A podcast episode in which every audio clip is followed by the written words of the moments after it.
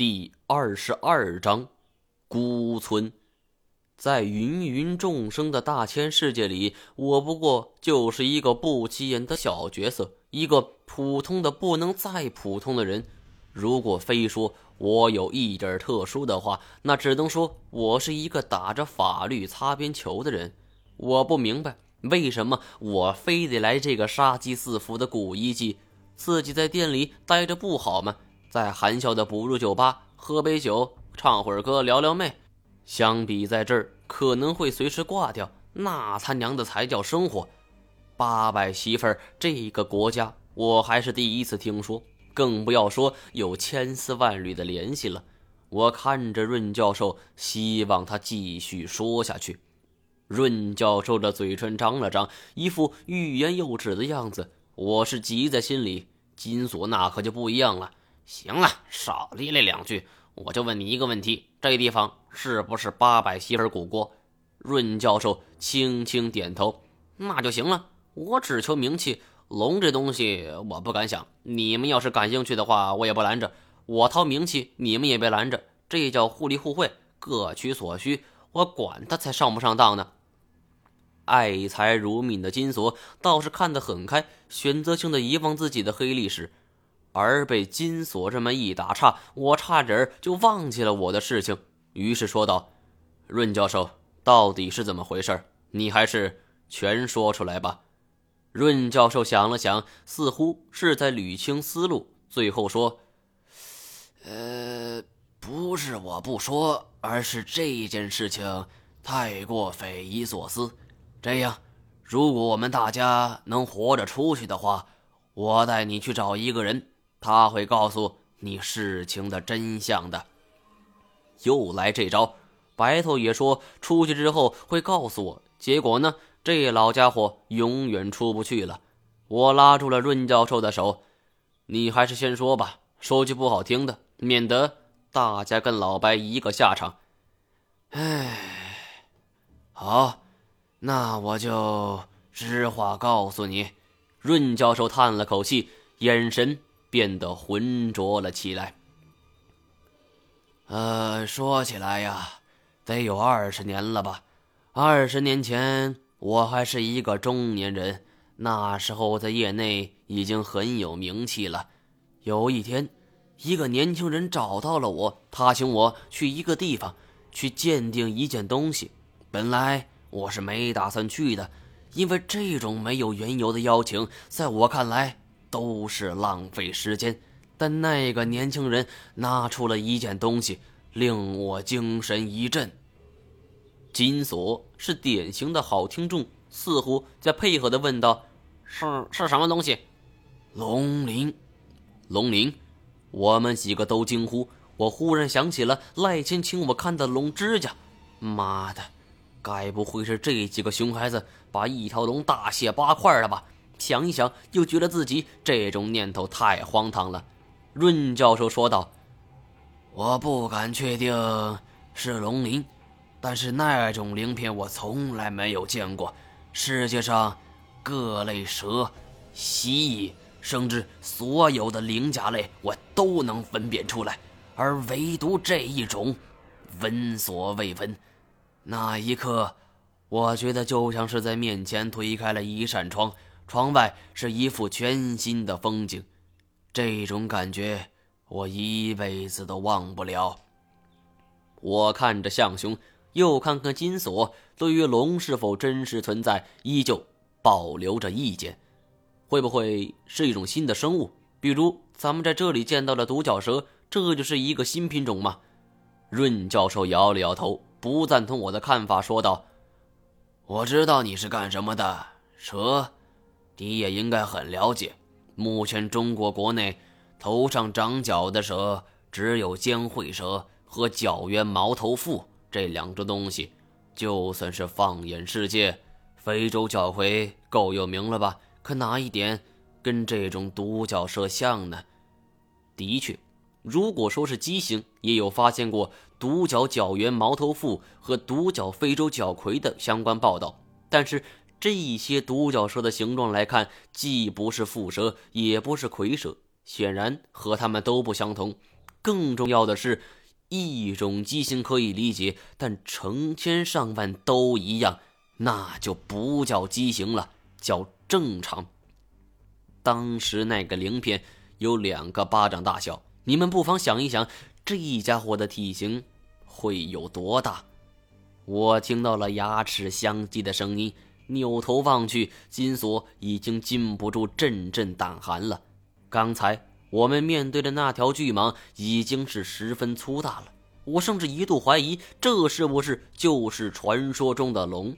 在地球四十多亿年的历史之中，学术界公认的最大蛇就是泰坦蟒。拉丁语中“泰坦”的意思就是巨人。这一怪物到底有多恐怖？从它霸气的名字就可见一斑。泰坦蟒可以轻轻松松就达到十几米的长度，一吨多的体重更是压倒性的存在。然而，就在刚才。那条不知名的巨蟒比起泰坦蟒来大了不少，但是如果像润教授所说的，他当年所见的鳞片如两个巴掌的大小的话，那么鳞片主人的身躯简直是难以想象。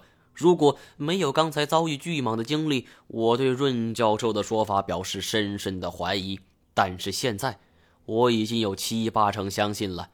润教授闭上眼睛，大概是回忆一下当初的场景，说道：“当时我就跟那个年轻人到了一个村子，这村子在河南焦作沁阳市的郊外，因为交通不便，当时我们走了好久才到。先是坐火车，后来到了焦作坐的汽车，再后来到了沁阳。”就坐的三蹦子，最后没路了，就只好搭了一辆老乡的马车。为了到达目的地，我们还得爬山，因为村子是在山上。好不容易爬到了山顶，但是到了那里的时候，我发现村子里十分的怪异，很多房屋都已经废弃了，就连田地都已经荒废了。庭院里长满了杂草，土坯的院墙东倒西歪，竟然一个人也没有。我心里就突然害怕起来。这个年轻人万一是歹徒怎么办？我怕他引我到这个荒无人烟的地方，是要来害我。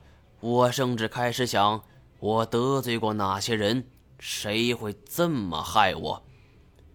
不过最后，证明是我想多了。我们进了村子后，直接就穿过了几座倒塌的房屋，来到了一处相对完整的人家之前。说到这里，润教授忽然笑了一下，说是完整，但是三间大瓦房有两间都已经倒了，全都长满了杂草，木头的院门也长满了青苔。院子里的猪窝和鸡窝也都荒废着，里边堆放着发霉的被絮，上边全都是尘土。而正中间那间完好的屋子，在门框上坐着一个人，四五十岁的年纪，手里还拿着一根磨得光滑的细竹竿，眼皮往外翻着，双目结着横疤，很恐怖。年轻人。还特意跟我说，这人是个瞎子，说话也不利索，但是不聋。然后他就告诉了那人，我已经来了。